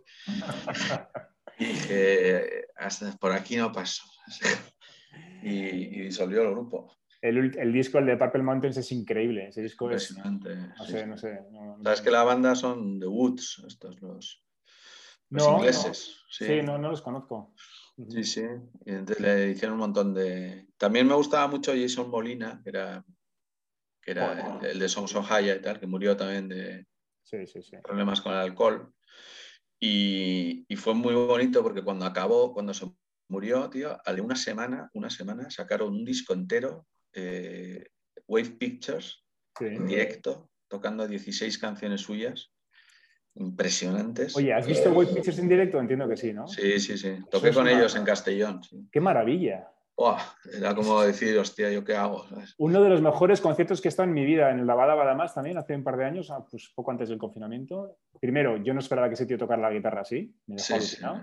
es impresionante. Y luego, ¿qué, qué, qué, lo que transmitían? O sea, como grupo, como banda, como grupo de amigos, además, que se lo están pasando bien. Eh, pues fíjate, macho, en una semana meterte a hacer 16 canciones de un tío que no era nada fácil, ¿sabes? En directo. Luego lo quitaron, tío, de, Estuvo muy poco tiempo, yo tuve la suerte que lo grabé y lo puedo escuchar y tal, pero ya no lo encuentras en ningún lado. Sí, eran impresionantes como tocan esos. Pues. Oye, una, tengo apuntado aquí otra referencia que te voy a sacar, que este igual sí que eh, te, sorprende. Eh, eh, DXX hay, cosas en la, forma en que tratáis las guitarras, ¿no? Y ese minimalismo a veces que tenéis como instrumental, ¿no? De no meter más cosas de las que la canción te pide, que me recuerdan también a DXX, que me encanta. Y esa, esa, ese espacio que dejan a veces también las canciones. Y, es curioso porque no he solido mm, ver ningún sitio que se os asocie a ellos y a mí muchas veces me recuerda mucho. Eso es un poco eh, obra, sí, a mí yo también lo veo. ¿eh? eso es sobre todo obra de Gonzalo, ¿no? Gonzalo es un guitarrista súper especial, un tío que tiene una relación con la música súper especial, un tío muy inquieto, muy, muy... Suena un poco, un poco pretenciosa la palabra, pero un tío muy culto, ¿sabes? Muy, muy leído, muy... que escucha de todo, tío, música clásica, de tal, sin ningún tipo de, pretensión él, sino porque de verdad le gusta, ¿no? Y, y, luego tiene una forma de tocar la guitarra que yo siempre le digo, es que la forma en la que tocas la guitarra, tío, es, es exactamente como eres tú, ¿sabes? Y es un tío que ni falta ni, ni sobra, ni no le gusta nada tampoco tener el, tener el protagonismo, eh, sabe perfectamente, si no tiene que estar, no está, si no le importa nada, ¿sabes? Eh, es un poco el menos es más ese, ¿no? sí, sí, sí, totalmente. Sí, sí, sí. Tiene una forma de tocar la guitarra muy, muy reconocible, ¿no? y, y, sí, en eso sí que se puede parecer a, Sí, y otra referencia que, igual esto también es más, más habitual que te hayan sacado es la del señor Chinarro. Los primeros discos del señor Chinarro, eh, no sé qué, no sé cuántos, por ejemplo, hay muchas cosas que, luego me ha recordado McEnroe, ¿no? sí, pues el señor Chinarro tiene mucho que ver también con, con, con Silver Use, ¿no? Es una forma también como de hacer canciones como, pues eso, basada en una sencillez, ¿no? En, no darle muchas vueltas y en, darle mucha importancia al contenido más que a, más que a dar vueltas ¿no? y giros y cosas y, y tal. ¿no? A mí me encantó los dos primeros discos que me, me, encantaron, ¿no? los dos primeros que escuché, porque tenía algunos más antiguos, pero el del por qué mis peinados y no sé qué, no sé cuántos me, me marcaron No sé qué, no sé cuántos, a mí es el que más me gusta de, de los suyos, sí, sí. Todavía me, lo pongo mucho. a mí me marcaron mucho, sí, sí. Luego ya le he perdido un poco más la pista y tal, pero, pero sí. Muy bien, eh, venga, ya para ir terminando, eh, una cosa que tiene McEnroe es que es un grupo que tiene mucha, voy a decir, no sé, eh, iconografía o mucha, mucha relación con el mar, ¿no? con la costa, tanto en vuestros títulos como en muchas canciones. Sois de hecho, que tampoco es que sea un sitio, mm, no sé, sí que está esa parte ¿no? de las playas y del sur, etcétera, pero no es, no parece pues, el, típico lugar muy viviendo de cara al Cantábrico, ¿no? ni, ni, tiene su, su, tradición pesquera ni nada, pero vosotros sí que eh, tenéis esa cosa de, que es algo que metéis mucho en las canciones, el mar, quizás con lo que significa, etc. Eh, también hay alguna canción en la, que, en la que hablas de Zarauz, ¿no? que sé que estuviste trabajando ahí una temporada. Sí. Eh, que es otro tipo de, relación la que tiene Zarauz con el mar y con la, costa. Tú, por ejemplo, entre, entre Zarauz y Guecho, que serán dos, dos pueblos que conoces bastante bien,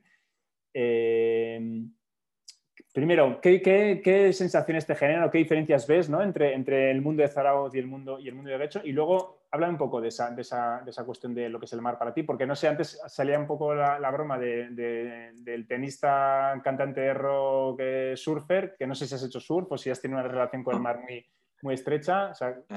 hacía, como los surfistas malos, yo hacía moribui. Que era, como, no, que era como, era como no hacer nada. ¿sabes?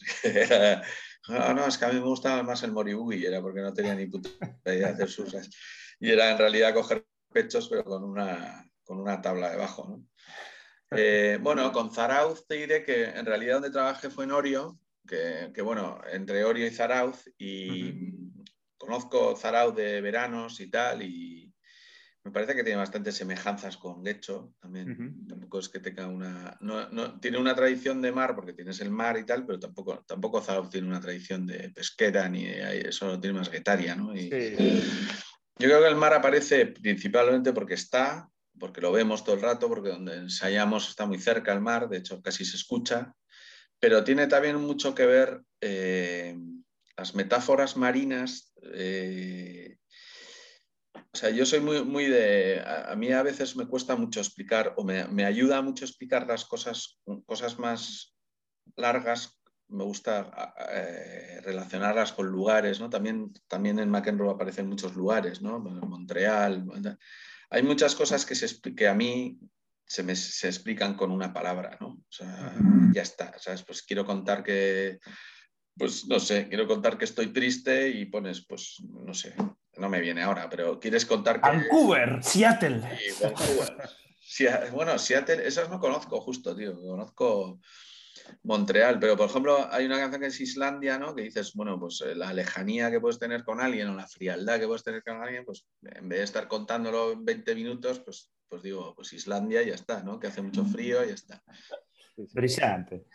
El tema del mar es muy, es muy socorrido para eso y muy, muy explicativo. Yo creo que la gente que puso, la, o sea, la gente que, inventó, que no sé quién son, la terminología marina, ¿sabes? Eh, está de puta madre ¿sabes? O sea, es como que dice mucho con muy pocas cosas, ¿no? y todas son muy potentes, tío. O sea, son, son, son muy potentes todas. Tiene esa cosa de trascendencia, ¿no? El mar eh, tiene algo de que es eh, sobrehumano, ¿no? Te, te, coloca en una dimensión que no es la terrestre ¿no? y enlaza con el cielo, etcétera, que es algo que es muy manido, pero que funciona muy bien, porque es de repente amplías ahí el campo de una manera bestial. ¿Y sabes con qué tiene que ver también mucho que, a mí me, inspira o me afecta mucho eh, con, el, con, con, la poca, con la poca densidad, con, con, con el desierto, con, los lugares un poco desiertos, ¿no? Lugares donde no hay... Donde la mano del hombre, contigo mismo, básicamente, ¿no? Y donde la mano del hombre no ha dado mucho... No ha llegado, sí ha llegado porque los están descojonando todos los mares, pero todavía hay extensiones muy vastas, ¿no? De, donde no, donde te puedes perder y, no sé. Mira, ayer mismo vi una foto de, se llamaba el, el, Atlas Mundial visto por los peces, algo así, le habían puesto un título, pero eso básicamente es que, claro, bueno, ya sabemos que el mapa mundi, ¿no? El globo terráqueo no es fiel a, pues no sé cómo se llama el sistema, pero alguien decidió que había que proyectarlo de tal manera que se viera esto más grande y tal. Pues ayer vi una foto de la dimensión real del mar respecto de la Tierra y realmente es abrumador. Así, o realmente no sabía es eso yo. troncho azul Sí. y, y- y- y tierrita así, eh, como el bordecito de la pizza. O sea, realmente la Sí. pizza, el mogollón es agua y nosotros, o sea, la tierra es como, como la cortecilla de fuera y tal. Ah, Eh, sí, eh, pues sí, no luego, te lo mando a Sier. Sí, yo creo que no, sé, no sé dónde lo vi, pero vamos, eh, tal cual. Ajá. Sí, es que tiene, tiene, ¿no? Tiene como ese rollo de. A veces veo películas, mira, el otro día hablando de cine, tío, vi una malísima, pero malísima, en filming de los, unos típicos tíos que, bueno, de la Segunda Guerra Mundial, que era un, un hecho real y tal, de unos que, pues, que se les cayó, el, iban en avión y se cayeron en mitad del, en mitad del Índico, no sé dónde era, y, y lo único que era interesante de la película es que te sacaban todo el rato como un plano, como dices tú ahora, como en un mapa y tal, dónde estaban, y decías, hostia, tío, es que... Y no les podían encontrar, ¿sabes? Porque decían, no, ya salía a buscar y tal, y decías, hostia, es que es brutal, ¿sabes? La de... Y esa, esa inmensidad, pues me, me- me gusta mucho, ¿no? Sí, sí, sí, sí, sí. De hecho, me, me- me fui a vivir a Soria o sea, para buscarla un poco. ¿sabes? O sea, Te fuiste a vivir a Soria. Sí, mira, de eso no hemos hablado. Eso fue un capítulo en tu vida interesante, ¿no? Te, te ibas Sí, fue un capítulo y- muy bonito, tío, sí, la verdad. Ujú. Irme allí a- Hice muy bien, me vino muy bien. Pero tiene que... Pudiendo irte a los monegros, ¿no? Pudiendo irte a los monegros, Pues decidiste no, porque el sitio, Soria. el sitio donde me fui de Soria tiene menos densidad que los monegros. De hecho, la Fíjate. zona en la que viví tiene la menor densidad de población de Europa. Menos, que, menos que Siberia y todo. Y es acojonante, pero está a una hora y media de Madrid. ¿eh? Ajá. Y es, pero se ha quedado vacío, se ha quedado vacío. Y, y eso me gusta mucho, tío. Había un documental que vi una vez de. También, eh, también era bastante malo, la verdad. Era un tío que se va a vivir a. a- Era malo porque estaba bastante preparado, tío. Que estaba en, en- en el Parque Nacional de Redes y tal, como que decía como que se iba a ir a vivir 100 días solo, fuera de la civilización y tal, no sé qué. Y, y era muy malo, el, el- el- o sea, el, documental era como un flojito y tal. Pero de repente el tío, una frase que era guapa, que se sienta en lo alto de una roca y tal, y está viendo todo el valle y no hay nada y tal, y está él solo y repente dice, es guapa esta sensación de como de estar aquí y que ves todo esto y dices, lo único que sobra de aquí, tío, soy yo. ¿sabes? Soy yo. Es, bonita, y es bonita esa idea. ¿sí? Dices, Sí, si, me, sí, si- si me parte un rayo no pasa nada. ¿sabes? O sea, todo sigue su curso. Sí, sí, sí, qué bueno. ¿no? Totalmente.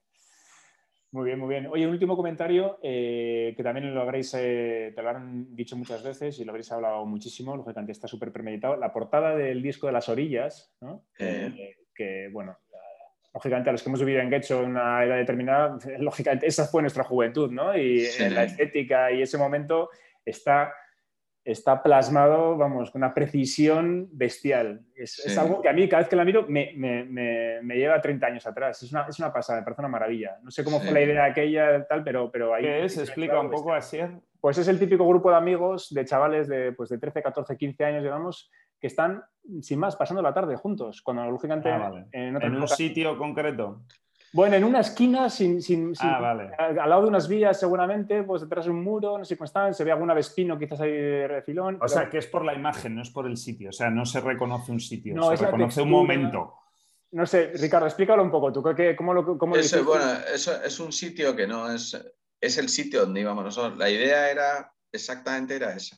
Era quiénes éramos nosotros con esa edad y, y claro, podíamos hacer dos cosas, que era ponernos nosotros, ¿sabes? Como en el mismo sitio donde íbamos, que no es nada, es una esquina de ladrillo con un, con un banco, pero era donde quedábamos, pues a fumar los primeros pitillos, a primeros porros también y, y a pasar la tarde, exactamente. Pero luego Jaime tuvo la idea, que es mucho mejor, que dijo, tío, vamos a, no vamos a ponernos nosotros, tío, que ahora es como una pereza, ¿sabes? Sino que les llamamos a nuestros, pues es su sobrino, mi, mi primo pequeño, ¿sabes? Somos como nosotros, pero pequeños, pero también un poco nosotros, ¿no? Porque son, son nuestros, nuestros familiares, pero pequeños, que hacen el mismo plan. O sea, Sí, sí, es una cosa que va de generación en generación. Entonces, les dijimos como tenéis que hacer esto y dijeron, no, si, si- si es que ahí es donde vamos siempre. ¿sabes? Entonces fue como, fuimos un día y le sacó una foto, lo hizo Nayara Oicochea, que es una chica de aquí, de, muy, muy maja y tal, muy amiga nuestra y tal, hizo la foto y, y nada, y esa era la idea. Luego hay, hay un carrete muy bonito de, de fotos, de hecho lo encontré hace, hace unos meses, de, de, de todas las fotos que se hicieron, pues se hicieron muchas y tal, y eran en, en muchos sitios, tal, pero fue como bonito ver eso, ¿no? Como decir, como, coño, pues ahí con la parca, ¿sabes? Y el... Totalmente, totalmente. El chocolate. Sí, sí, sí, ahora no sé qué harán con el tema de los móviles, etcétera, pero bueno, antes era el típico momento en que pues eso, hablabas de, de música y, y, te intercambiabas cintas y bueno, pues eso. ¿Los chavales ahora comen pipas? Yo ¿Se como, ¿Están comiendo yo como, pipas? Yo Ah, como, nosotros ya sé que comemos, pero la chavalería. ¿Están comiendo pipas allá yo afuera? sé, Es mi, mi hijo come pipas, ¿Sí? con 16. Ah, vale, vale. Ok, o sea que no está todo perdido. Ahora ¿no? hay esperanza. No, no, no. Y yo me, pongo, yo me pongo ciego, tío. Cuando ahora he cogido como, como dejé de fumar, y dije, tío, ¿qué hago para no fumar? ¿Sabes? Y de repente volví a las pipas, que hacía, tío, 30 años que no comía pipas, y dije, hostia, ha habido un avance en las pipas de la hostia. Bueno, Sí. que todas son con sal, ¿no? O sea, a mí algunas que he comprado pipas me, me- me cuesta encontrarla de verdad. O sea, pi- pipas mexicana, pipas no- todas con sal, con mucha sal, con media sal. Coño, ¿dónde están las pipas? ¡Pipas! Sí, pero cuidado con el avance de que ahora te ponen las pipas, o sea, te viene el paquete y todas son grandes. ¿sabes? O sea, antes tenías... te- Transgénicas, te- te- te- modificadas. Antes te comías 15 Claro, nanas esa- y cuatro eh, podridas, ¿sabes? Hasta que llegaba la buena. Ahora ya no hay podridas, ¿sabes? Ahora están todas buenas. Y todas se parten bien, ¿no? Se parten limpias Sí. y sale la casa. Y el ruido no hacen eco, ¿no? Todas hacen clac, clac. Mira, cuando me pongo a ver películas, por ejemplo, de, de esto, siempre, tío, que sí. Además, me han entrado como, he trasladado como la ansiedad de no tener tabaco a no tener pipas, ¿sabes? Joder, pues vaya. Ahora hasta es peor comer pipas que fumar. Ya te digo. Para la salud, totalmente. Sí, sí, sí. Joder, igual, cu- ¿cuál era el mito antes de cómo es lo de la apendicitis? Eso, igual, igual, igual se te está poniendo el apéndice ahí como un. No jodas, te da. Ah, eso no lo había oído yo. ¿Qué pasa? Que pone- Joder, tío, pues yo no sé si es la típica movida que me decían de pequeño para meterme miedo y tal, ¿no? Eh, eso, que comer pipas, que al final estás alimentando ahí el apéndice. Que si comías pipas, que tenías más probabilidad de, que, de tener apendicitis. No jodas. Hostia, Pues yo voy a tener, Bueno, no sé. voy a tener No mañana. sé dónde arrastro eso, pero tampoco le hago mucho caso, pero está ahí. Está ahí, Sí, sí, ese, ese monstruillo. Sí. Pues voy a, poner, voy a tener mañana yo. Ay, ay, ay. Oye, pues nada, vamos, vamos terminando, eh, Ricardo. Ha sido un placer absoluto tenerte Sí, aquí. joder, Eh, a mí un también. privilegio para mí como fan, además. eh, Oye, os estaba a punto de daros las putas llaves del hotel, ¿eh, tío? O sea, La llave no, ahora es tarjeta de esas, ¿no? De- bueno, eso. Y mira, una, eh, para ir terminando, solemos, solemos intentar, no siempre conseguimos, pero solemos intentar terminar con una recomendación para los oyentes. Y, y me parece buena idea recomendar El jardinero fiel como, como película, porque yo mismo la tengo bastante olvidada. La vi en su día cuando salió en el cine, que yo creo que ahora ya más de 10 años, 12, 13 años, y no la he vuelto a ver. Entonces, si me dices que es más emocionante que El paciente inglés, creo que es un, un más. A mí me gustó más. A mí me pareció un peliculón de la hostia. Y el paciente inglés también. El Y, y director luego es hay. eh, Mereyes, ¿no? Fernando Mereyes, Sí, de sí. De Dios. Sí, y el, bueno, bueno, ahora me pones en duda. ¿eh? No sé si es Meirelles, sí creo que sí, ¿no? O Minguela, ¿no? Minguela es el del paciente inglés, ¿no? Minguela no. ¿No es Bueno, Minguela? pues ahí el, del- el del paciente inglés es Minguela. Sí, sí, sí, sí. Ah, vale. Y luego hay otra también suya que, es, eh, que se llama Onegin. Yo No sé si la has visto, que es de. No, Pues es, de, es, es con Ralph Fiennes y la directora es su hermana, Marta Fiennes. sí, me suena, un- me suena. Onegin, Onegin es una, una ópera. Es un cuento de. No, es un cuento de Pushkin, tío. Ajá, es ruso, ¿no? Muy, pero es peliculón también. Pues ¿eh? me la apunto también, mira. Dos, dos recomendaciones por el, por el precio de una. Muy bien. Pues hala. Ahí tenéis cuatro horas de cine. Eso es. Luego, si nos gustan, no- nos admiten devoluciones. Muy bien. Muy bien, Ricardo. Pues nada, un abrazo. Muchísimas gracias, chicos. Venga. A ver, si nos, a ver si nos vemos en persona nos tomamos Eso unas, es. La, la- la- garimbas. la próxima Eso vez que te vea en alguna terraza, eh, daré el paso. que eso Hombre, eso, eso por descontado. Muy bien, venga. Ok, venga, chavales. Chao. Chao.